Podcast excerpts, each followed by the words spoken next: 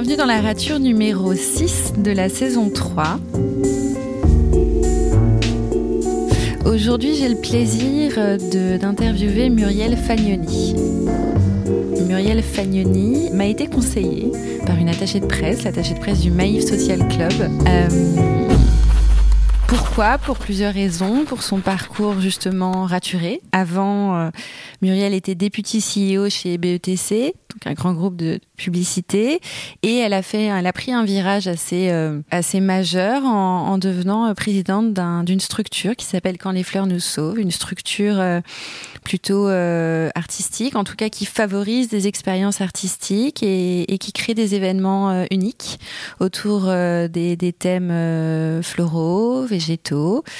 donc c'est un hymne, un hymne à la nature, à, à la fleur, à la végétation on va parcourir un peu ce, parcours, le parcours de Muriel. Et donc, on va parler de plein de choses. Et, j'espère de nature, ça, va nous faire le plus grand bien en cette période confinée parce qu'on est encore confiné.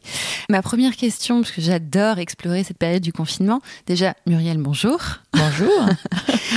Tout à l'heure, on a parlé en, off euh, du premier confinement et de, la manière dont vous l'avez vécu. Ça a été vécu de manière très disparate euh, en fonction des gens. Comment vous, vous avez vécu cette période bien particulière? Alors moi, je l'ai vécu de façon très privilégiée, et je crois que c'est ça qui fait euh, la différence hein, avec euh, des gens qui l'ont très mal vécu et les gens qui l'ont bien vécu. Ben déjà, il y a un aspect euh, de conditions. Donc moi, je l'ai vécu dans de très bonnes conditions, puisque je l'ai vécu là où on se rencontre aujourd'hui, qui plus est avec mes enfants et travaillons chez moi. Enfin, j'avais vraiment tout pour, euh, pour m'y sentir bien. Et puis, euh, comme pas mal de Parisiens, vous savez qu'il a fait très très très beau. moi, je cours, donc je courais et j'avais tous ces magnifiques monuments. Je suis dingue de Paris. Je suis née à Paris. Je vis à Paris. Je suis une inconditionnelle de cette ville. Donc j'ai eu l'impression d'être comme dans le film Survivant et je courais dans les rues vides et je me disais et toute cette beauté, c'est à moi d'en profiter. voilà. Et après, j'ai trouvé que c'était une, période de solidarité. Ça m'a beaucoup plu. Euh, on a organisé des choses euh, euh, pour les gens de la rue, pour voilà, il y avait il y avait plusieurs choses. On, avait donc ce rendez-vous dont je vous ai parlé tout à l'heure à 18h où on, ouvrait notre petit balcon, on mettait de la musique à fond et on, ne chantait pas parce que les Italiens chantaient mais nous on n'en était pas capables, mais on dansait. Et, euh, et, donc, euh, les voisins ouvraient leurs fenêtres. Et à chaque fois, on avait des, des choix de chansons qui étaient un peu signifiantes. Alors, ça allait de Résiste à Libérer, délivrer le dernier jour. Bon, après, au milieu, c'était plus sophistiqué que ça, mais voilà. Et ça nous a permis de, de, de, voilà, de créer des liens avec des gens qu'on connaissait pas, des gens qui nous écrivaient des mots sur des pancartes pour qu'on puisse les lire. Euh, un lien avec le petit garçon d'en face, qui est un petit garçon autiste, avec qui on a commencé à pouvoir échanger donc c'était formidable. Nos voisins euh, adoraient, on se mettait des petits mots, euh, donc ça c'était une chose. Après il y avait euh, tellement d'initiatives on a fait aussi, vous faisiez euh, euh, un repas ou deux repas de plus. Et puis il y avait, euh, je me rappelle plus le nom de l'assaut, mais et donc des gens à bicyclette qui venaient puis qui les déposaient à, à, des, des sans-abri. bon voilà, plus d'autres choses. Moi j'étais rentrée en lien avec d'autres associations de la Seine-Saint-Denis et tout. Donc j'ai trouvé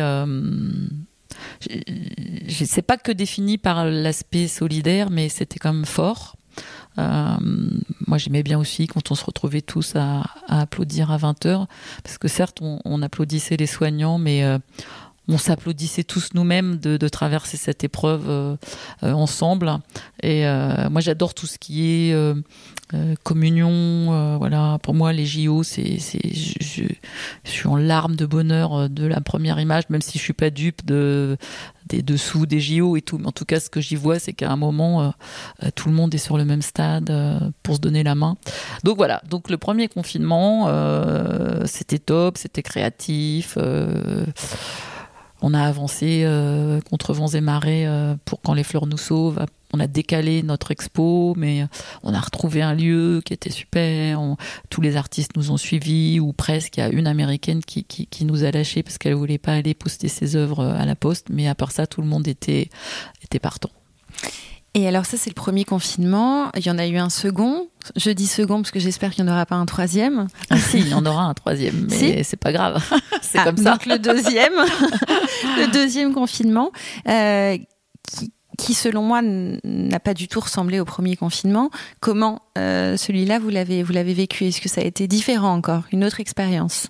C'est pas du tout la même euh, atmosphère, mais euh, déjà très principalement lié euh, au temps, parce que je pense que ce confinement du mois de novembre, c'est pas du tout la même ambiance. Les journées ne s'allongent pas. Euh, il fait froid, parfois il fait gris, donc euh, je crois que ça a eu énormément d'importance. Je crois que euh, parfois c'est des éléments qui sont euh, un peu à la périphérie des événements qui, leur donnent des colorations. Donc je pense que le premier et ce temps inouï euh, a quand même mis euh, la patate euh, aux gens euh, qui euh, avaient à manger et un toit. Et, euh, et donc là, c'est pas la même ambiance. Et puis c'est pas la même ambiance parce que à part à partir de 20 heures, c'est pas très très très différent. On s'est déjà habitué euh, euh, aux fameux gestes barrières. Euh, on sait qu'on doit vivre avec un masque, on doit se laver les mains, qu'on doit. Donc euh, voilà. Et, nous, ben, ça a été un peu quand même le même côté rock'n'roll que la première fois parce que encore une fois, on avait une expo qui démarrait pendant le confinement, donc il a fallu changer de lieu. mais les deux fois, je pense que finalement c'est pour le mieux et, euh, et, ce qui me frappe c'est à quel point tous les gens avec qui euh, on est en lien professionnel en tout cas euh, sont sensibles à tous les gens qui continuent à avancer coûte que coûte. Donc nous en fait plein de gens qui finalement sont assez sympas avec nous, à commencer par euh, les gens qui nous louent l'espace, etc. Parce qu'ils se disent, ben, c'est sympa, il faut quand même encourager les gens qui, qui veulent avancer, euh, quoi qu'il arrive. Et honnêtement, il y a pas mal de gens qui nous ont envoyé des trucs en disant, mais euh, voilà, où est-ce que vous trouvez la niaque pour, euh, pour vous battre quand même? Et puis on sait que ça sera plus dur, qu'il y aura moins de gens dans les rues, qu'on va devoir compter les gens dans la galerie. Que... Donc euh, on a tout fait d'avoir envie de, de jeter l'éponge, mais c'est c'est pas mon style de jeter l'éponge, c'est pas celui de, de Julia Gay, mon associé. Donc, euh, donc voilà, donc le deuxième confinement, euh, il ressemble pas trop au premier. Et après, c'est vrai qu'à partir de 20h, cette, cette ambiance euh, totale euh, déserte, c'est bizarre, mais bon. On arrive presque en fin d'année euh, 2020. Cette année a été euh, sans précédent, inédite, euh, très étonnante. Euh, je ne sais pas si c'est trop tôt déjà pour vous poser la question, mais si vous deviez, euh, je ne sais pas, euh, retenir euh, quelque chose de positif, parce que je vous sens très optimiste, hein, je vous sens de nature très optimiste. Qu'est-ce que, qu'est-ce que vous, qu'est-ce que vous avez envie de retenir de, tout ce qu'on a traversé, appris et, expérimenté là euh, en 2020 D'abord, je fais une micro-parenthèse parce que tous mes potes se foutent de moi à cause de ça. Donc, euh, c'est que euh, pour mes vœux cette année, j'avais dit euh, bah là, ça va être une année 20 sur 20. Alors, inutile de dire que celui-là, je le mange en tartine euh, jusqu'au dernier jour en me disant Mais alors, ton année 20 sur 20, bravo, t'as été visionnaire, euh, voilà. Et, et j'avais trouvé un, un dessin d'un illustrateur euh, que j'aime bien. Il faut que je retrouve son nom parce que j'aime pas ne pas citer. Mais lui, il avait fait un petit surfeur euh, qui était sur sa vague. C'était très mignon. Et puis derrière, il y avait une espèce de vague de tsunami qui arrivait avec écrit 2020. Et euh, je me suis dit, mais comment il a, il a eu à ce point-là ce pressentiment qu'en effet, cette année 2020, ça allait être une vague énorme qui allait nous submerger euh, et pas nous faire surfer? Ce que je retiens, moi, le sentiment que j'ai quand j'essaye de pas me désespérer euh, par toutes les mauvaises nouvelles, c'est d'être un observateur historique. Alors, c'est horrible, mais c'est une opportunité. Moi, j'ai appris euh, toutes les choses qui se sont passées euh, au XXe siècle de dramatique. Moi, je les ai lues dans des livres, je les ai vues dans des films et tout. Et surtout, je me disais, mais est-ce que les gens euh, voyaient comment les événements allaient s'enchaîner pour en arriver à, ces, crises, etc. Et donc, moi, c'est ça qui me frappe. Si je dois retenir une chose, c'est que j'ai l'impression d'avoir assisté en live à euh, une crise planétaire. De... Alors, j'ai énormément, énormément, alors que c'était pas forcément trop mon caractère il y a quelques années, mais consommer de l'information, mais vraiment énormément. Et donc, j'ai ce sentiment de euh, d'assister à, à, à, quelque chose d'incroyable au niveau de l'histoire avec un grand H Et euh, je me dis, ben, faut, s'accrocher parce qu'il faut voir jusqu'où ça va aller. Il faut voir à quel moment euh, on a besoin d'être euh, plus acteur parce que là, on est comme un peu spectateur. Donc voilà, pour moi, c'est vraiment ça. C'est le sentiment d'un moment historique dont je fais partie.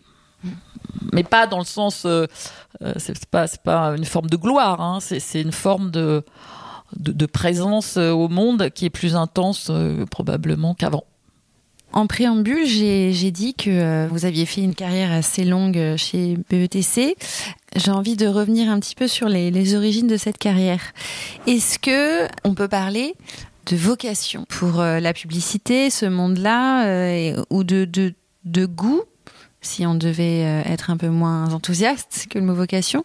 D'où ça vous est venu de vous orienter comme ça vers cette voie-là? Alors c'est tout à fait une vocation. Alors vraiment, d'ailleurs, je disais toujours en riant, euh, oh, je suis rentrée en publicité euh, comme on, rentrerait euh, en désordre, les ordres de la publicité en tout cas. Moi, mon histoire, c'est d'être assez tiraillée entre deux pôles. J'adore l'art depuis toujours. j'ai voulu d'abord être comédienne. j'ai fait énormément de, d'ateliers, etc. Donc c'était quelque chose qui me plaisait.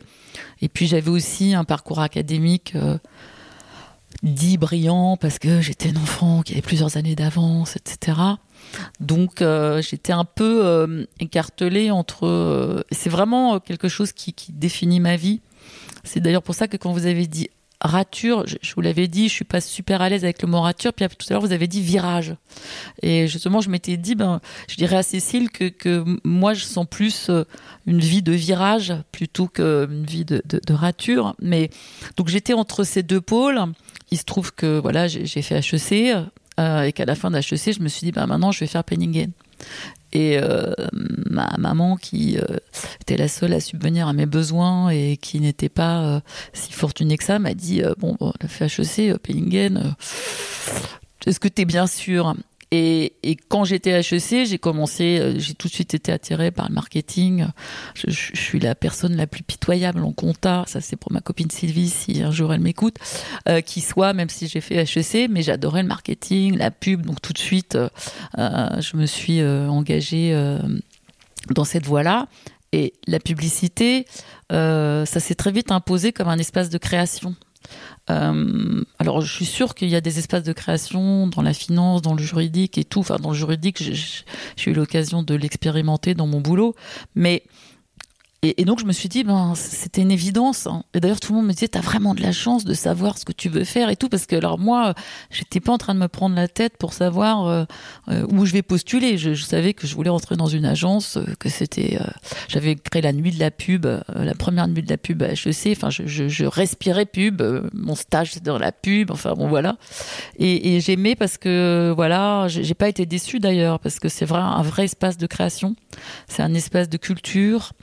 Euh, c'est un espace euh, euh, d'intelligence. Enfin, je, crois qu'on on n'a pas idée des, des, des, échanges. Alors parfois c'est très prosaïque, mais parfois c'est quand même intéressant sur des valeurs, sur de la culture, sur des évolutions sociologiques, sur donc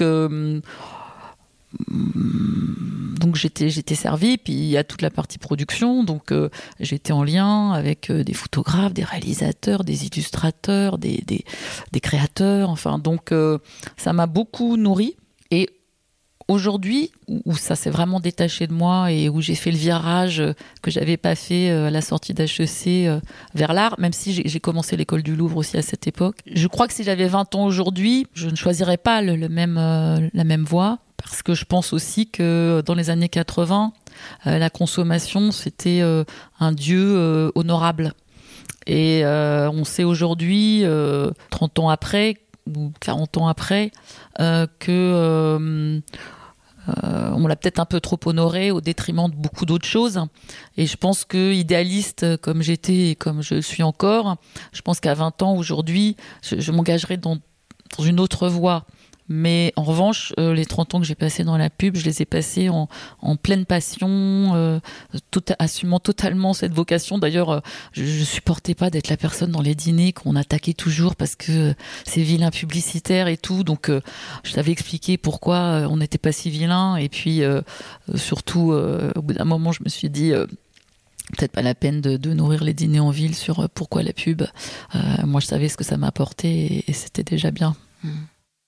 30 ans de carrière, vous avez dit 30 ans quand même. Plus. Ouais. ouais. Vous pouvez nous raconter le, le, le chemin qui s'est tracé là jusqu'à jusqu'au parcours final chez BETC ah oui, parce qu'en fait, tout est lié. J'avais un plan de carrière euh, qui était de prendre 6 mois de congé sabbatique tous les 10 ans. Donc j'ai fini HEC, je suis partie 6 mois, je suis partie au Brésil et aux États-Unis. J'ai hésité d'ailleurs à rester aux États-Unis à l'époque, mais, mais, mais je suis rentrée. Et euh, j'ai fait un rêve. J'ai rêvé qu'il fallait que j'épouse mon meilleur ami et je suis rentrée et, et je l'ai épousé. Et donc euh, j'ai commencé, j'ai passé des entretiens. Et puis il y a une boîte à l'époque qui était américaine, qui maintenant n'existe plus en France, qui s'appelait FCB. Et cette boîte m'a fait rentrer un 29 février, c'était rigolo, sans attendre, alors que moi j'espérais qu'on allait m'embaucher en me donnant un mois tranquillou à Paris. Je rentrais des États-Unis, du Brésil. Et donc ça s'est fait comme ça. Et donc, euh, j'ai démarré dans cette boîte.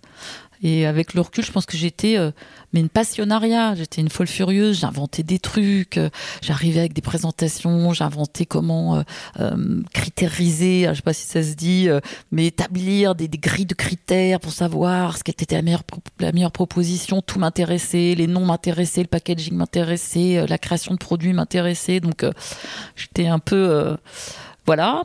Et et donc, euh, ça s'est bien passé pour moi. Si on, on considère que les éléments de, de succès sont euh, euh, les fonctions et, et, et l'argent. Et puis, au bout de dix ans, je suis partie. Six mois 10 en ans congé sabbatique. Oui. Ah non, mais Ah oui, c'était votre plan de carrière. ah je suis Ouais. très fidèle. C'est-à-dire, j'ai fait Ouais. deux boîtes dans ma vie. 15 ans chacune. J'ai- J'étais euh, même euh, BTC, j'ai même fait 19, mais euh, j'étais très très fidèle. C'est-à-dire que d'ailleurs, c'est après, je me suis beaucoup occupée du talent. Euh, chez BETC, je détestais les CV euh, euh, où les gens restaient euh, deux ans dans chaque poste. Je disais ah non non mais là c'est sûr que c'est y a un problème parce que quand on est bien, en dépit de ce qu'on dit, c'est on peut pas être dans une boîte si on a été petit dans la boîte et tout. C'est complètement faux si si, si vous êtes euh, bon. D'ailleurs le, le management de, de BETC c'était que des gens qui étaient restés tous au moins 15 ans dans leur boîte et qui étaient devenus euh, à des niveaux de DG puis qui ensuite changé parce qu'ils avaient envie d'appréhender autre chose. Mais donc moi j'ai fait ça. Mais au bout de 10 ans je suis partie parce que j'avais dit que je prenais un congé. Enfin je suis partie en congé sabbatique. J'ai pas quitté ma boîte mais j'ai- négocié. Et là, mon fantasme, c'était qu'est-ce que ça fait de peindre 24 heures sur 24 Il fallait quand même que j'aille jusqu'au bout de ce truc-là. Donc, je me suis inscrite dans des tonnes d'ateliers. À l'époque, je faisais aussi du soufflage de verre. Enfin, j'ai fait tellement de... Et en fait, j'ai dû décaler ce congé sabbatique. Et finalement, je me suis retrouvée face au mois d'été où il n'y avait pas d'atelier et tout. Donc, euh, je suis partie euh, au Club Med, qui était un... Je trouve que cette boîte était extraordinaire et je voulais absolument euh, l'appréhender de l'intérieur. Donc j'ai fait une saison, j'ai découvert la montagne l'été, ça m'est toujours resté depuis, c'est magnifique, c'est voilà, c'est le sommet de, tout ce qu'on peut euh, euh, ressentir quand on fait de la balade. Et euh, après, je me suis mis dans des cours. En début septembre, tous mes cours ont commencé et tout. Donc, il y avait du classique, du pas classique, etc. Et puis, au bout de deux mois, j'ai eu un déclic parce que je cherchais quelque chose. J'étais très contrainte dans ce que je faisais. Et puis, j'ai eu un déclic avec un, peintre qui disait il faut que tu te choques toi-même. Et donc, euh, un jour, je me suis choquée moi-même. Et oh, je me rappelle encore. En que- peinture. en peinture, ouais. ouais. Je, je, je faisais. euh, je, suis pas du tout. Je, je, je suis pas du tout une artiste. hein. Je, je, je sais ce que c'est être un artiste. Puis maintenant, j'en fréquente beaucoup. Et euh, pour moi, la définition d'un artiste, c'est quelqu'un qui ne peut rien faire d'autre qu'exprimer son art. Moi, je fais pas partie de ça, mais je suis une espèce de peintre de dimanche, en tout cas peintre de congé sabbatique. Et, euh, et, donc, je me suis, et je me rappelle de m'avoir libéré quelque chose en moi. J'avais couru une cabine téléphonique et j'avais appelé ma mère en lui disant, euh, ça y est, ça y est, c'est arrivé, le truc que je cherchais. Et ma mère a dit, bah ça tombe bien, euh, on t'emmène en vacances. Et donc, mes parents m'ont- invité à Saint-Martin. Et là, j'adore le bateau. Je suis allée faire un tour de l'île sur un charter et je suis restée avec les gens qui avaient le bateau. Donc j'ai eu euh, euh, trois périodes dans ce premier congé sabbatique qui étaient un peu incroyables. J'ai eu l'impression que en six mois, j'avais vécu six ans. Euh, le club Med m'a proposé de rester, donc ça aurait pu être un autre virage que j'ai pas pris. Après, j'aurais pu rester à Saint-Martin sur le bateau sur lequel j'étais, un autre virage que j'ai pas pris. Puis je suis revenue parce que j'aimais bien ma route. J'avais pas du tout envie de la raturer. J'avais juste envie de petites parenthèses. Et là, j'ai repris. Je crois que c'est une des années les plus dures parce que après un congé sabbatique, il faut quand même reprendre pied. Mais j'avais lu plein de choses et donc euh, s'il y a des gens qui se posent la question, oui, oui, oui, oui, euh, prenez des congés sabbatiques parce que c'est un truc de dingue dans votre vie, euh, c'est un enrichissement à nul autre pareil. et j'avais lu que quoi qu'il arrive, il y avait des gens qui divorçaient, des gens qui perdaient leur boulot, des gens jamais personne ne regrettait de l'avoir fait. Et alors ça, c'est une vérité. Moi, je l'ai pas mal éprouvé. Donc ensuite, je suis rentrée. Deux ans après, j'ai eu un bébé. Et quand on a un bébé, on a envie de neuf. Et j'avais vraiment envie de, de, changer. Et là, j'ai rencontré des gens que, que je connaissais, euh, euh qui avaient créé euh, BETC, et je les ai rejoints. Donc aux prémices de, de BETC en France? Je dirais pas les prémices, parce que moi, je suis arrivée 4-5 ans après. Enfin, si c'était les prémices, mais je veux dire, j'étais pas à l'origine. Hein. donc, je suis arrivée 4-5 ans après. 99. Et ben là, une expérience dingue parce que euh, BETC, c'est une boîte euh, extraordinaire. Vraiment extraordinaire parce que c'est une boîte où tout le monde euh, se bat pour, pour aller au maximum de ce qu'il peut faire. Il y, a une exigence incroyable, une envie de, de, de surprendre. Et donc, quel que soit l'endroit, il y a quelqu'un qui pousse, qui pousse pour que euh, euh, ça soit mieux pensé, ça soit mieux conçu, ça soit mieux présenté, ça soit mieux réalisé. Donc là, je, je, me suis beaucoup amusée. Euh, après, c'était c'était énormément de pression. Euh, j'ai eu euh, mon deuxième enfant euh, 4 ans après être arrivé ou 5 ans après être arrivé. Donc quand vous avez deux enfants en bas âge et que vous bossez comme un comme une tarée avec la pression parce que il y a toujours la pression de est-ce que mes clients vont pas m'abandonner? Parce que c'est vraiment ça quand, quand vous êtes dans la pub, vous avez le, sort de vos clients qui est chevillé à vous si vous êtes manager, hein, ce qui était mon cas, et vous savez que ben, si vous perdez des gros clients et tout, euh, il y a des gens qui auront plus de job. Enfin, c'est vraiment un truc, euh, même si euh, BETC a toujours été remarquable pour faire en sorte que ait moins de gens possible euh, qui, pâtissent de, la vie de la boîte. Et en fait, la boîte, euh, euh en tout cas, jusqu'à ce que je la quitte, mais encore maintenant, même si cette année elle est difficile pour toutes les agences, c'est une boîte qui a toujours été en croissance, ce qui fait que bah, moi, quand je suis partie, il y avait 1000 personnes, là où moi j'étais arrivée, on était 190. Euh, donc voilà, et c'est une histoire, euh, c'est une très belle histoire. Voilà, donc j'ai adoré ça. J'ai euh... rien n'a été raturé pendant la carrière euh, chez euh, BETC ou quand, je vous parle de rature, c'est euh, des, expériences qui vous ont appris des choses, des erreurs, euh, des ajustements, euh, ne serait-ce que dans votre euh, management ou votre vision de la publicité qui a dû évoluer quand même euh, au fil de ces 30 années. Est-ce qu'il y a eu des ratures majeures dont, vous vous souvenez qui ont jalonné ce, ça me fait penser, je, je, réfléchis et je vais vous répondre, mais juste au préalable, je lisais l'autre jour que le BCG, le Boston Consulting Group, avait fait une étude et avait mesuré que entre 1960 et aujourd'hui, je crois que c'est 60, euh, le taux de complications dans les entreprises, non, 90, 90, le 90 justement parce que 60 euh, c'est un peu trop euh, avant moi, et, et, et le taux de complications avait été multiplié par 35 dans les entreprises. Et pourquoi je vous dis ça? Parce que s'il y a quelque chose que j'ai vécu sur les 20 dernières années que j'ai passées chez BETC, enfin les 20 années que j'ai passées chez BETC, c'est vraiment la complication. Euh, je lisais dans cette même étude que euh, euh, le, nombre de gens dans les sièges avait été multiplié par 8, enfin, et cet alourdissement, le fait qu'il faille passer par des fourches codines et des validations, mais la validation, c'est vous avez un spasme tellement, tellement, tellement il y a de niveaux de validation, tellement on, on, se rassure sur tout. donc, c'est pas une rature, mais c'est une dérive. Donc, qui enlève du plaisir, qui enlève de la spontanéité, qui enlève même de la performance. donc ça, je l'ai ressenti. Et il y a eu là aussi une évolution, c'est pas un virage, c'est un peu un, chemin en parallèle. C'est qu'à un moment, j'avais fait ce métier en disant je fais ce métier pour les idées et les gens. Et donc les idées, j'étais quand même euh, vraiment euh, très bien servie. Et les gens aussi. Et cet amour pour les gens, à un moment, m'a valu qu'on me demande de prendre la supervision des, RH. Donc, euh, il a fallu créer une direction des RH parce qu'on grossissait un service et tout. Donc, euh, moi, je voulais pas faire ça en direct hein, parce que ce qui me plaisait quand même, c'était le métier. Mais euh, voilà, on m'a proposé de de superviser ça. Et au départ, ça, ça m'a un peu dérangé parce que j'étais euh, publicitaire. Et puis très vite, euh, j'ai compris que s'occuper de ça dans une agence où il y a en fait le capital, c'est euh, c'était passionnant et que ça allait me permettre de faire plein de choses que j'aurais jamais pu faire.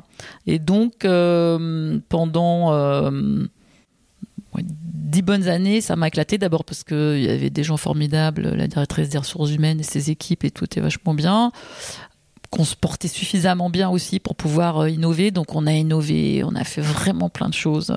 Donc on allait partout dans, des conférences pour expliquer comment on faisait les choses et tout. Donc euh, tout le monde m'avait dit bah, c'était des RH créatives et ça, ça m'allait bien. Et après, sur les dernières années, euh, les deux, trois dernières années, c'était plus tendu, on innovait moins aussi euh, parce que ça devenait plus lourd. Euh, voilà. Alors moi je suis quelqu'un, je déteste faire deux fois de suite la même chose, donc j'avais fait beaucoup beaucoup de choses et donc il fallait toujours pousser le bouchon un peu plus loin pour faire des choses euh, nouvelles. Donc voilà. Et puis en 2016, l'agence est allée s'installer à Pantin et euh, ça a été euh, une épreuve de, d'emmener autant de gens dans un lieu aussi grand, etc. Et je me suis dit, bon, ma fille en plus euh, arrivait à un âge où je voulais absolument qu'elle ait une expérience à l'étranger. Et donc là, j'ai nourri le projet de un nouveau congé sabbatique. Et le projet, c'était de partir avec elle en Australie. Donc, j'ai beaucoup œuvré euh, en général à partir de minuit pour envoyer des, mails à l'autre bout du monde pour arriver à organiser ça parce que je voulais absolument qu'elle aille dans un, dans un collège australien. Ce qui n'est pas si facile parce que, en fait, soit les gens sont expatriés, soit les gens viennent en touriste, mais quand vous voulez rester euh, euh, quatre mois, un semestre, c'est pas si simple. Et j'ai trouvé un, collège extraordinaire, vraiment dingue. Et donc, ben, on est partis toutes les deux. et et voilà, et c'est l'expérience la plus fabuleuse que j'ai vécue dans toute ma vie. Donc c'est pas une rature, c'est euh, un truc euh, dingue. Mm. Euh, parce qu'elle elle avait 14 ans, 13 ans, 13 ans. Elle a eu ses 14 ans là-bas. Et que c'était le concept, c'était une année sans hiver. Donc on est parti pour les mois d'été et enfin pour les mois d'été là-bas, donc pour l'hiver ici. Donc on a vraiment une année sans hiver. Et euh, on découvrait des choses tous les jours. Euh, on, a énormément voyagé. Euh, elle allait assez court, ce qui était incroyable, mais on, a fait beaucoup de, voyages à l'intérieur de l'Australie. On est parti aussi en Tasmanie, qui est australienne, mais on est parti en Nouvelle-Zélande. On est parti. Enfin, c'était c'était fantastique, quoi. Et ensuite, euh, ensuite, pour le coup, il y a eu une rature parce que euh, quand je suis rentrée de façon euh, non prévue au programme, consciemment en tout cas, parce que beaucoup de gens de mes proches pensent que inconsciemment, c'était probablement ce que je désirais. Alors, je dirais pas ça. Je dirais que je savais qu'à chaque fois que j'ai pris un congé sabbatique, que je prenais le risque que, que mon retour soit compliqué. Et ce que moi je trouvais très euh, progressiste et même inspirant, c'est-à-dire qu'un des patrons euh, fasse ça. Euh, et d'ailleurs l'autorise au reste du monde parce qu'évidemment ça marcherait pas autrement. Je trouvais que c'était éclairant mais c'est pas comme ça que, que, ça a été envisagé. En tout cas, quand je suis rentrée, l'histoire elle s'est arrêtée là. Donc, c'est une rature euh, volontaire? Non, non, c'est pas une rature volontaire. enfin, euh, si vous voulez, c'est pour ça, je pense que inconsciemment, c'est une rature volontaire. Oui. Mais c'était pas ça, ça c'est sûr. Mm. Mais euh, euh, c'est pas moi qui ai décidé. donc très très simplement, je me suis fait licencier quand, quand je suis rentrée. et c'est là où probablement inconsciemment ça devait jouer dans ce sens-là, c'est que mon sentiment a été un sentiment euh, euh, quasi euphorique. de libération. de libération et, euh, d'ouverture des champs des possibles vers toute autre oui, chose. Parce que j'avais toujours dit, j'aimerais quand même bien avoir deux vies professionnelles dans ma vie. C'était toujours, vous voyez, depuis le départ. Dans le plan de carrière. Je, dis un truc qui fait beaucoup rire mes enfants, mais sur ma pierre tombale, il faudra écrire CJ, le corps d'une femme qui a vécu le, le cul entre deux chaises. Moi, j'ai vraiment vécu le cul entre deux chaises. Encore aujourd'hui, je, je, me sens appartenir euh, à, des choses opposées et donc parfois n'appartenir à rien. Mais euh, euh, enfin, à moi-même, c'est déjà beaucoup. Et, je, oui, je me suis sentie extrêmement libérée.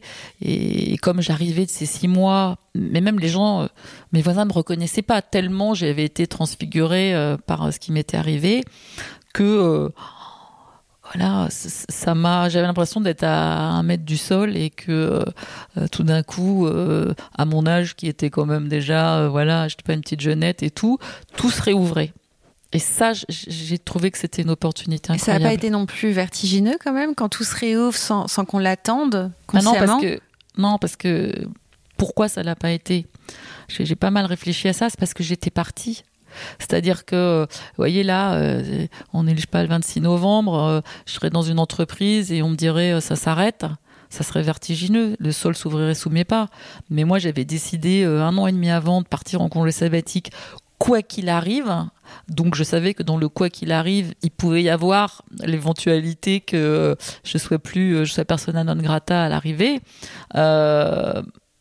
mais j'avais dans ma tête c'était très clair. Donc ça n'a pas été vertigineux puisque c'était euh, euh, une option que, qui existait et qui existait dans ma tête. Et puis mais le vertige peut aussi euh, avoir quelque chose de très exaltant. Ah non moi le vertige je vois ça comme un truc où on, on, on, a envie de vomir on a peur alors que là j'étais pas du tout dans cet état là vous, aviez, vous aviez un projet à ce moment là non. En fait, j'avais pas de projet. Bon, je savais que les fleurs c'était important puisque j'avais passé un CAP de fleuriste euh, en 2015. ça c'est une info supplémentaire. ok. Euh, voilà, parce que je dis toujours, si j'avais pas fait HEC, j'aurais été fleuriste. Et puis un jour, je me suis dit, mais quelle phrase idiote, ma pauvre. Euh, c'est pas parce que tu peux faire les deux. voilà, je mm. sais que tu peux pas faire fleuriste. Donc j'ai passé un CAP de fleuriste. C'était un peu rock'n'roll parce que j'apprenais les noms des fleurs en latin la nuit, mais ça me fait totalement kiffer d'apprendre le nom des fleurs en latin. Ah, juste Muriel, qu'est-ce qui vous a tant donné envie euh, de, de pour d'aller d'aller d'aller rejoindre l'univers des plantes Et est-ce que ça s'est joué au moment où il y a eu euh, la rupture avec Ah non, non, pas du tout. Parce que... Non, c'était pas au même moment Non, non, parce que quand j'ai passé mon CAP, c'était 2014-2015, de fin 2015. Mais j'avais pris la décision euh, en 2014 et puis la rentrée c'était septembre. Et euh, je l'avais même fait euh, totalement en transparence avec. Donc c'était en parallèle de BTC. Ah oui, oui, complètement. Avec, avec un, une intention derrière ou c'était une pure curiosité C'était, en fait, je vais vous dire, c'est que j'adorais les fleurs et enfin c'est une passion c'est à dire que je, je trouve qu'après les enfants j'ai toujours dit rien de plus beau que les fleurs et je, ressens ça. C'est une espèce de, pureté, de perfection. Enfin bon, c'est un truc qui me transporte.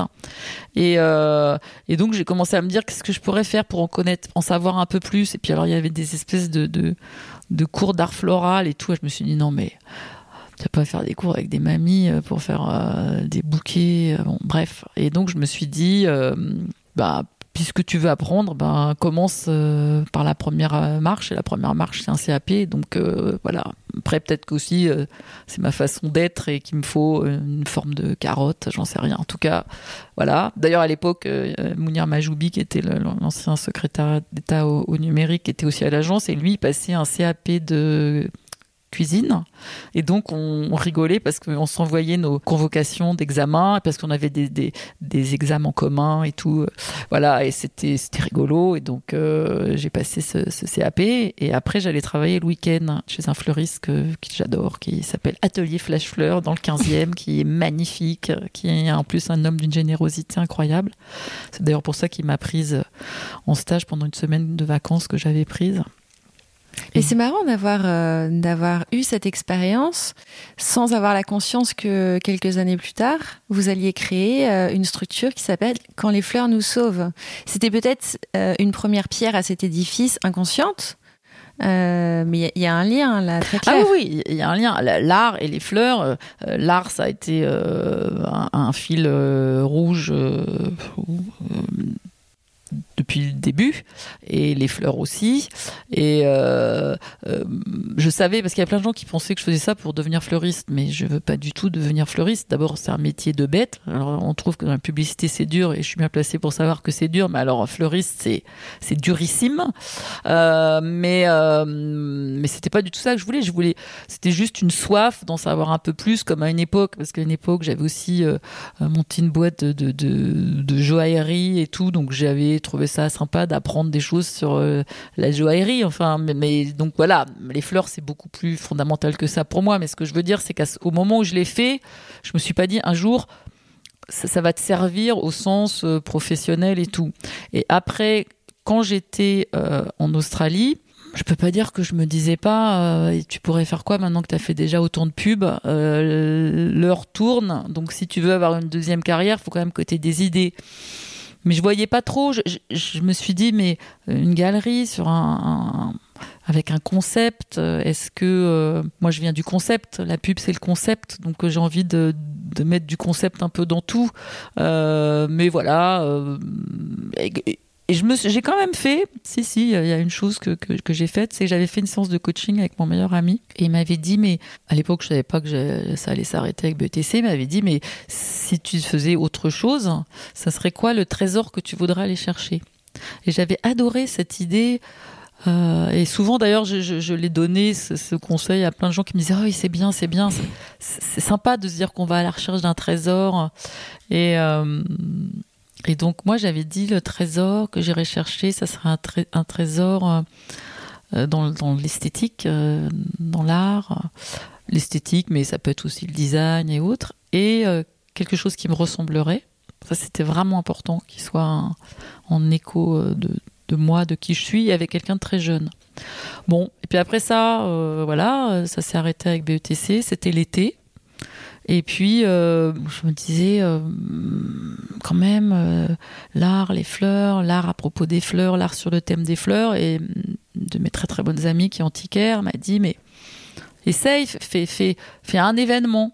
Je me dis, ouais, pourquoi pas. Moi, j'adore la mise en scène. C'est-à-dire que si je devais tout raturer et tout recommencer et qu'on me disait, t'as 25 ans, c'est sûr que je ferais de la mise en scène. De théâtre? Ouais. J'avais à l'époque, je, suivais les cours de Vitesse, d'Antoine Vitesse à Ivry, et euh, il invitait des copains à lui. Il avait invité Pierre Debauche, qui était le euh, directeur du théâtre de Nanterre. Et, euh, et, là, pour moi, ça a été une révélation. C'était, on passait tout un samedi pendant 6-7 heures sur la mise en scène et j'ai compris que je, je voulais pas être comédienne, je voulais être metteur en scène. Et puis après, euh, voilà, et après, des écoles de metteur en scène, je connaissais pas, mais je m'étais dit Penningen, c'est de l'art. Enfin bon, vous voyez, c'était un peu, on tâtonne quand même quand on a 15-16 ans. Et puis, euh, euh, donc, je me suis dit, ouais, tiens, je vais faire un, un, événement euh, testé. De toute façon, je suis pas, j'étais pas contrainte à par chance euh, voilà dans, dans, les deux mois qui ont suivi euh, il y a plusieurs agences qui m'ont proposé des choses. Et mes enfants quand je rentrais me disaient t'as dit non? Alors je disais ouais j'ai dit non. Euh, voilà et j'ai compris que que je que c'était plus ça ce que je voulais faire. Et que donc, cette page-là se tournait. Voilà, hein. cette page, page de la publicité, la page de la publicité euh, se définitivement euh, ouais. tournée. Ouais. Ça m'a pris quelques mois quand même, hein, mmh. parce que euh, je me disais peut-être que je peux faire euh, ça part-time. Après, on m'a aussi proposé des choses qui m'auraient intéressé, de d'être responsable du, du, du, capital humain d'un grand groupe ça m'intéressait, mais je me disais, euh, je me réenferme, je, je réinvestis 100% de mon temps dans une chose qui est pas totalement moi et tout. Et puis il se trouve que euh, voilà Julia, qui euh, brillante diplômée de l'école du Louvre, m'a dit timidement pendant des vacances, ah moi ça me plairait bien ce projet. Une fois, deux fois, puis la troisième fois, j'ai dit bon, tu me l'as dit trois fois là, donc euh, est-ce que tu mesures bien euh, les tenants, les aboutissants de ce que voudrait dire de s'engager dans ce projet-là? Et donc on a fait un gros événement en 2019 euh, sans savoir s'il y en aurait ensuite. Et, on refusait de se poser la question. Avec l'art entremêlé au floral, c'est ça? C'est là qu'on a créé Quand les fleurs nous sauvent. Le nom a été. en fait, oui, ça, je voulais juste vous. petite parenthèse, ça m'intéresse c'est pas c'est pas vraiment un nom de structure, c'est un bout de phrase. Enfin, c'est même une phrase euh, à elle seule. C'est c'est joli comme. Euh, c'est une marque. oui, c'est une marque phrase. Quand les fleurs nous sauvent, nous sauvent quand même. Donc c'est un sauvetage. Elles nous sauvent de quoi les fleurs? Qu'est-ce que qu'est-ce qu'il y a derrière ça? Parce que vous parlez d'art entremêlé au floral, au végétal. Alors la genèse de ça, c'est que au départ, euh, notre nom qui était un nom de code, mais on s'était dit ça peut quand même être un nom de marque. C'était X Fleur, comme X quand on dit euh, Castelbajac X, donc euh, euh, H&M, un truc comme ça. Enfin, s'était de se dire, bah, nous on croisera euh, plein de choses avec les fleurs. on peut croiser l'art, le design, l'antiquité, etc. Et puis, j'ai une copine voisine qui est directrice artistique et on va voir une expo et puis on se parle de nos projets respectifs et elle me dit euh, non mais X Fleur c'est vraiment de la merde c'est pas possible que toi tu, nous fasses ça donc euh, euh, voilà il faut que ça porte les gens et tout et je suis rentrée et j'ai dit à Julia, faut qu'on change de nom. Elle m'a dit, bah alors là, même pas, même pas en rêve. On a un nom, on en fera ce qu'on devra en faire et tout. Puis j'ai dit, écoute, prenons une heure pour, euh, pour y réfléchir, quoi. Et puis, euh, c'était vachement intéressant. C'était une heure géniale. On, s'est dit, mais pourquoi on fait ça? À quoi on croit? Etc. Et puis, euh, on a repensé un, titre d'un bouquin de Charles Pépin qui était Quand la beauté nous sauve. Et, et on s'est dit, ben voilà, et nous, ben, c'est quoi la beauté qu'on veut promouvoir? C'est celle des fleurs. Donc, quand les fleurs nous sauvent. Et donc, au bout d'une heure et demie, euh, j'ai appelé ma voisine, je lui ai dit, et quand les fleurs nous sauvent, elle m'a dit, ah, ça y est, on y est. Donc, euh, et en plus, on a vu l'effet que ça faisait sur les gens. Alors euh, déjà, même si les gens disent pas toujours quand les fleurs nous sauvent, mais disent les fleurs qui nous sauvent, les fleurs qui sauvent, les fleurs, les gens ils l'entendent une fois, ils s'en souviennent. Donc c'était quand même pas mal parce qu'on est quand même toute petite, donc le plus on peut avoir d'effet de levier sur nos éléments de communication, le mieux le mieux c'est. Et puis, euh, après, on s'est rendu compte que euh, euh, bah, les fleurs, ça pouvait vraiment nous sauver. Vous parliez du premier confinement. Alors, tout, plein de gens qui nous envoyaient des messages en disant Mais votre, votre phrase, votre marque et votre, votre ambition, elle prend tellement de poids dans ce contexte où on se rend compte à quel point on a besoin du vivant, du floral, du végétal, parce que tout le monde était en manque de ça. Euh, euh voilà. Et, et puis euh, on est tombé sur cette interview de, de, François Cheng qui est vraiment pour moi une espèce de, de, de, phare dans la nuit, où quand François Bunel lui demande Mais. mais mais comment vous trouvez de la beauté dans ce monde? En effet, il y a plein de trucs moches, mais enfin, faut pas exagérer. Et il y a, y a l'académicien qui le regarde, mais vraiment comme si euh, c'était. Il lui dit mais mais j'en trouve tous les jours, partout. Et c'est là où il lui explique que la perfection d'une fleur, c'est un miracle et que comment est-ce qu'elle peut sentir aussi bon, comment elle peut être aussi belle, comment. Et c'est là où il dit une simple fleur est un miracle. Et je me suis dit bon, voilà, euh, euh, c'est exactement ça ce qu'on veut incarner, c'est que euh, oui, le monde va peut-être de traviole, mais en tout cas, il y a quand même des raisons de s'émerveiller. on parlait d'enthousiasme tout à l'heure. moi, le mot émerveillement, il, évoque beaucoup de choses en moi. Il fait écho au regard que j'ai envie d'avoir sur les choses, quoi. Donc, bah, quand les fleurs nous sauvent, c'est ça. Et puis on a commencé, on a fait cet événement et vraiment tous les gens nous disaient mais vous faites quoi après? Et on disait on ne s'est pas posé la question et c'était vrai. Et on a décroché un lundi et le mardi on a déjeuné ensemble et on s'est dit bon alors maintenant il faut se la poser la question, on se la pose. Qu'est-ce qu'on veut faire?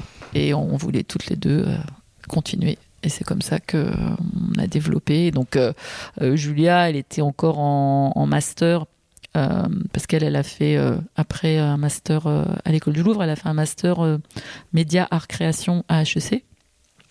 Et euh, moi, je suis allée à l'école du Louvre. Un petit croisement. Pour qu'on euh, soit vraiment bien raccord toutes les deux. Et, euh, et, voilà. Et puis maintenant, ben, elle, est à plein temps. Et donc, on peut vraiment intensifier tout ce qu'on veut faire et on a des tonnes d'idées de mise en scène, on fait des parcours euh, euh, très privés pour des amateurs ou des collectionneurs où on met les œuvres dans des lieux, enfin bon voilà, on, fait des trucs euh, et ça ça ça nous comble. Ça... Quand les fleurs nous sauvent, me donne l'impression que c'est une somme très équilibrée, très harmonieuse de, de tout ce que vous aimez en fait, mmh. parce qu'il y a de l'art, il y a les fleurs, il y a du marketing, mmh. puisque c'est une, c'est une boîte qu'il faut faire euh, vivre, rayonner. Euh, j'imagine que vous avez le sens de la formule, euh, le sens du mot juste. on en parlait avant aussi pour trouver des parce que les, vos communiqués de presse sont très bien écrits. Je ne sais pas qui les écrit, mais il y a vraiment des jolies phrases. On sent l'attention portée aux, aux mots. Donc, est-ce que vous êtes d'accord avec ça, que là, vous êtes vraiment à votre juste place et que c'est une belle seconde vie qui s'offre à vous ben, en fait, euh, vous synthétisez exactement ce que je ressens, c'est-à-dire euh, d'être à ma place à ce moment-là. C'est-à-dire que j'ai pas du tout le sentiment que euh, quand j'étais dans la pub, j'étais pas à ma place. Donc c'est quelque chose. Il y a des gens qui, regrettent. C'est pour ça que encore une fois, j'ai achoppé sur le mot rature parce que je n'ai pas le sentiment d'avoir raturé la pub. Vous voyez, ça me fait partie de moi. Ça m'a énormément épanoui. mais à cet instant T, je suis exactement, euh, en effet, où je dois être. C'est juste. D'ailleurs, ça, ça a calmé quelque chose en moi. Je, Vous êtes moins dans l'exploration de tout, c'est ça? Oui, je moins suis dans moins une curiosité excessive. Euh, voilà, et puis euh, c'est vrai que quand vous faites 35 ans de pub, il y a un moment où où, parfois ça frotte un peu trop, ou c'est euh, euh, donc euh, et j'étais là, qu'est-ce que je pourrais faire d'autre? Là, par exemple, je, me lève le matin, je me dis absolument pas qu'est-ce que je pourrais faire d'autre. Mm. Si peut-être ne rien faire, qui serait une option, mais visiblement, je suis pas programmée pour ça. Et donc, oui, je, je, me sens vraiment là où je dois être. Après, ce que je dois encore caler, c'est que c'est quand même étrange d'apprendre beaucoup, beaucoup, beaucoup. Alors j'adore ça, apprendre, mais par moment vous vous dites, mais est-ce que vraiment là, euh, je ne serais pas à un moment où je devrais savoir plutôt qu'apprendre? Alors je sais plein de choses, hein, euh, et mon expérience, je m'en sers tous les jours. C'est-à-dire que ça aussi, c'est quelque chose que euh, je peux dire par votre biais à des gens qui se disent, mais qu'est-ce que je pourrais faire d'autre?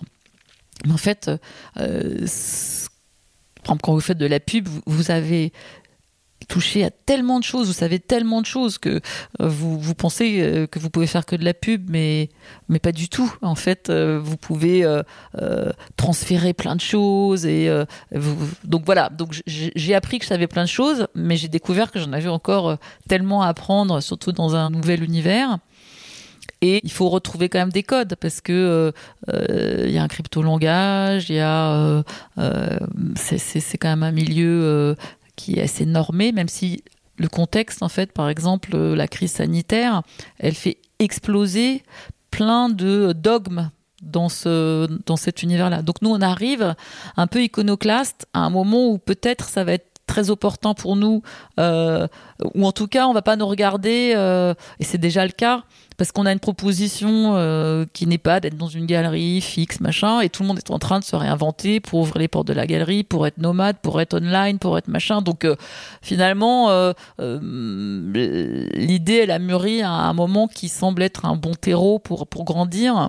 Donc oui, oui, je me sens juste en, résonance avec euh, mon moi profond. Mais c'est tellement essentiel dans une vie, c'est tellement essentiel et, quelque part c'est tellement une chance que vous avez saisi que il nous reste un peu moins de 10 minutes. J'aimerais bien qu'on parle un, peu plus de ce que vous défendez dans Quand les fleurs nous sauvent. Qu'est-ce que vous montrez? Parce que c'est vraiment de l'ordre de la monstration, c'est des des expositions. Donc vous mettez en avant des artistes. Votre principe c'est l'accessibilité. Est-ce que vous pouvez en, quelques minutes euh, nous sensibiliser là-dessus? Euh, sur, votre structure. Bien sûr. Alors, vous avez raison, on montre, mais aussi on veut favoriser l'expérience. Donc on parle beaucoup d'expérience hein, parce que notre vision euh, des lieux que sont les galeries et où on montre euh, de l'art, c'est aussi que ça pourrait être beaucoup plus animé ou en tout cas euh, il y a de la place pour des endroits où ça serait plus animé, plus ouvert, plus accessible. Donc nous, on essaye de, faire ça à la fois par l'atmosphère qui imprègne la galerie. Euh, on est toujours euh, porte ouverte, on accueille tous les gens. On n'est pas du tout dans un ostracisme par rapport à qui peut acheter, qui peut pas acheter. Et la particularité de ce qu'on présente, il y en a vraiment deux la première, c'est qu'on télescope beaucoup de choses. Donc, on va télescoper des très jeunes artistes, des artistes émergents qui parfois accrochent pour la première fois, avec des gens qui sont euh, euh, expérimentés, cotés et tout, qui ont pu passer dans des grands musées. Euh, et on n'a pas peur de les faire se, se rapprocher. Ça, c'est le premier télescopage. Le deuxième télescopage, c'est qu'on télescope les époques. Donc, on a beaucoup de contemporains mais on a aussi euh, des œuvres anciennes. Donc c'est sympa de pouvoir avoir redouté qui est voilà le, maître absolu. Euh, de l'aquarelle de fleurs euh, avec du contemporain hyper abstrait même digital et tout ça ça nous plaît bien on télescope les continents parce que c'est évidemment la, dimension culturelle dans, dans l'œuvre artistique elle, elle, est fondamentale et comme on a des artistes très jeunes et des artistes très cotés, on télescope les prix euh, puisque euh, accessoirement on peut, euh, on peut euh, voilà accéder à des œuvres. Oui, j'ai vu que c'était à partir parce qu'on peut parler oui. d'argent ouvertement oui. de 450 euros. Ce qui ah non non c'est même moins que ça. C'est 170 ah, oui. à cette exposition là. Est... En général, on fait toujours quelque chose en dessous de 200. D'accord. une offre. Donc là, c'est des petites œuvres d'une artiste très jeune, d'ailleurs très prometteuse, qui s'appelle Valentine Estève. Et et ça va jusqu'à, euh, cette fois-ci, comme c'est des jeunes artistes, ça va jusqu'à 4500 euros, mais ça a pu monter jusqu'à 10 000 ou 15 000 précédemment. Mais euh, on, a vraiment du choix euh, euh dans, en, en access, comme on dit, euh, sur les jeunes artistes. Et ça, pour soit des jeunes qui veulent commencer une collection, mais soit aussi pour des gens qui n'ont jamais acheté d'art ou qui n'ont pas les moyens et qui veulent se faire plaisir, qui osent pas. Et puis, la deuxième caractéristique, c'est d'abord, évidemment, qu'on bouge parce que nous, notre parti pris, c'est au lieu d'avoir un tout petit lieu à l'année, on préfère avoir des très beaux lieux, très grands, quelques fois dans l'année parce que ça nous permet aussi de d'exposer la pluralité.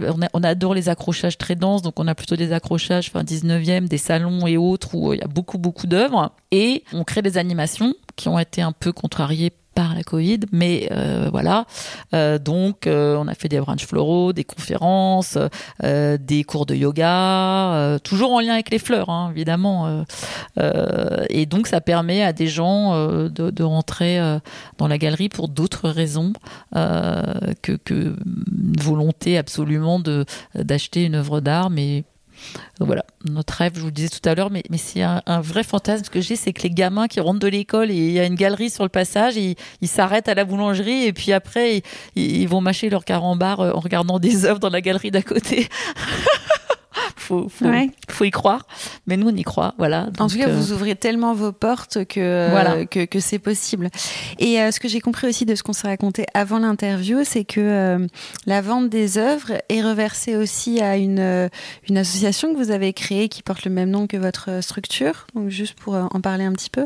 Et donc, ça, c'est aussi très important. Et, et d'ailleurs, par parenthèse, c'est important aussi même pour les artistes qui, acceptent euh, euh, de nous suivre euh, parce que cette association, donc, elle est financée par un pourcentage systématique de nos ventes d'œuvres d'art. Et son objet, c'est de mettre des fleurs dans la vie de ceux qui n'y ont pas accès. Et donc de faire des distributions de fleurs à des populations défavorisées à qui on n'offre jamais de fleurs.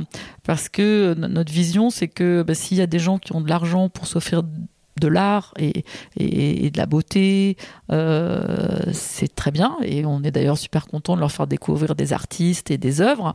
Mais il y a des gens qui n'y auront jamais accès. Mais pour autant, ils ont quand même droit à la beauté. Et nous, on pense que voilà, ce, simple miracle qu'est la fleur, c'est une beauté qu'on peut leur offrir. Donc, on organise des distributions de fleurs qui est financée par un, pourcentage systématique de nos ventes, mais aussi par des opérations spéciales qu'on fait.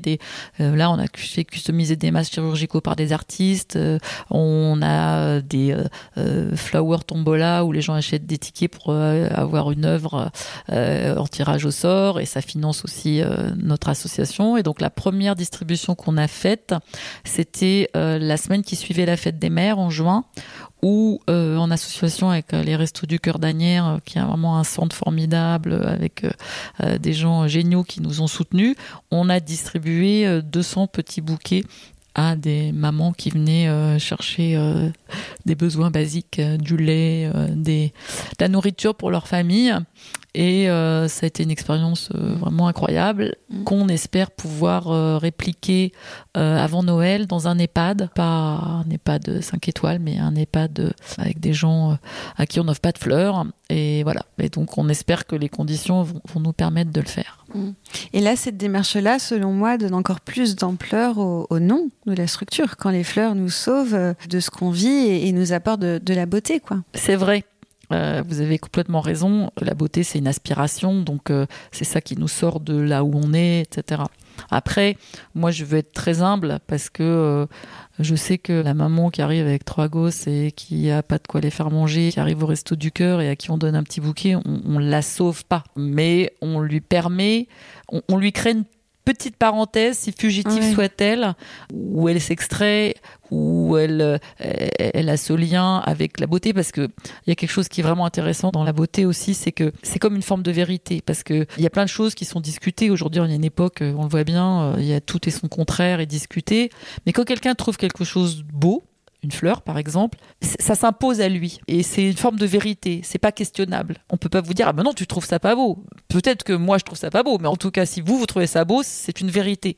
Donc déjà ça fait du bien d'être en lien avec la vérité et deux c'est quelque chose d'universel ce sentiment qu'on peut on, on va pas le ressentir forcément sur la même chose, mais le sentiment qu'on est face à quelque chose qui nous comble et qu'on trouve beau, c'est un sentiment universel. Et ça, c'est important d'être accroché l'humain universel. Donc oui, pour ce petit moment-là, euh, Oui, mais c'est un petit moment qui, c'est un fugitif qui peut, qui peut être mémorable. En ah fait. oui, oui, oui. Donc, dans, dans, je, veux pas dévaloriser ce qu'on fait, mais, mais, je veux pas non plus euh, que. Non, mais bien sûr, mais, mais, mais parfois, ce, et, vous le savez, hein, les, les, petites intentions sont parfois très marquantes et restent dans, dans, dans le cœur, quoi, longtemps, en fait. C'est en ça que. Oui, oui, oui, c'est sûr. Et puis, euh, j'ai souvenir de deux petits trucs très sympas dans cette distribution de fleurs. C'est qu'il y avait une maman avec un petit garçon à la main. Puis le petit garçon lui dit oh, Tu crois que tu crois que ça va être pour toi ces fleurs hein, complètement euh, voilà et puis une autre euh, une autre dame qui nous a dit ah ben ça c'est une belle journée donc voilà pour eh, ça c'est des belles ouais, c'est des, des, belles actes de, de, reconnaissance pour votre travail quand même euh, Muriel, j'ai l'habitude de finir euh, sur la même question avec mes raturés. je vous appelle mes raturés, même si vous n'êtes pas forcément à l'aise avec ce mot. Euh, c'est me, me, confier une, citation, une phrase qui vous inspire. Vous en avez cité une tout à l'heure, que j'honore, qui est très belle, mais si vous deviez en avoir une autre, de phrase ou de mots hein, qui vous porte, qui aujourd'hui vous guide, vous inspire, ce serait quoi? Alors j'en ai une parce que c'est celle qui me guide depuis très très longtemps, qui est le futur est l'excuse de ceux qui ne veulent rien entreprendre aujourd'hui et qui est d'Harold Pinter. Euh, voilà. Du théâtre, on revient sur nos... Oui, mais on, revient aussi sur euh, cette volonté qui, qui, si on décadre, est peut-être vaine euh, à, l'échelle de l'humanité, mais qui en tout cas euh, à l'échelle de, de, ma vie est de réaliser, de faire, d'avancer, de... D'oser. Voilà. Ah ben, ça, ça, là, on finit par autre chose parce que ça, c'était le, le mot d'ordre d'HEC quand j'y étais, c'était apprendre à oser. Et, euh, et, moi, je suis pas une audacieuse, je suis pas une, personne culottée. Donc, j'ai pas l'impression d'oser, j'ai l'impression d'avancer. Voilà, j'ai l'impression de faire. Euh, quand on me dit je faire, réaliser, pour moi, c'est des mots euh, vraiment enthousiasmants. Merci beaucoup Muriel pour cette rature, pour cet épisode. Euh, très floral, très floral et très très porteur. Euh, et à bientôt pour une nouvelle rature. J'aurais juste dit un mot sur notre expo. Oui, bien sûr. Oui, l'actualité. Finissons J'espère sur. que les gens qui ont écouté n'ont pas arrêté euh, d'écouter. Finissons sur l'actualité. Voilà, oui. notre actualité, c'est Très que chaude, euh, le, le 4 décembre, donc euh, c'est-à-dire la semaine prochaine, du 4 au 20 décembre, euh, ben, on a une nouvelle euh, expo euh, qui s'appelle Jeune Pousse. Euh, by quand les fleurs nous sauvent et Jeune Pousse c'est la présentation euh, du travail de 11 artistes de moins de 30 ans euh, c'est formidable parce qu'il y en a qui sont à peine diplômés, euh, ils viennent de, de, de, plein de pays du monde, d'Autriche, de Corée, de, d'Angleterre, des États-Unis, et euh, voilà. Et c'est au 5 rue Jacques Callot, Dans le sixième. CA2LOT dans le sixième. Et on est ouvert tous les jours de 11 à 19h sauf le lundi. Et voilà. Et si vous venez euh, après avoir suivi ce podcast surtout euh, euh, dites-le nous quand vous rentrez. Comme ça on, on, on, saura déjà tout ce que vous savez sur nous. Donc profitez des trois heures qui nous sont accordées dès demain hein, pour, euh, pour vous rendre dans cette expo et vous émerveiller. Merci beaucoup. Merci beaucoup et à bientôt donc pour une nouvelle rature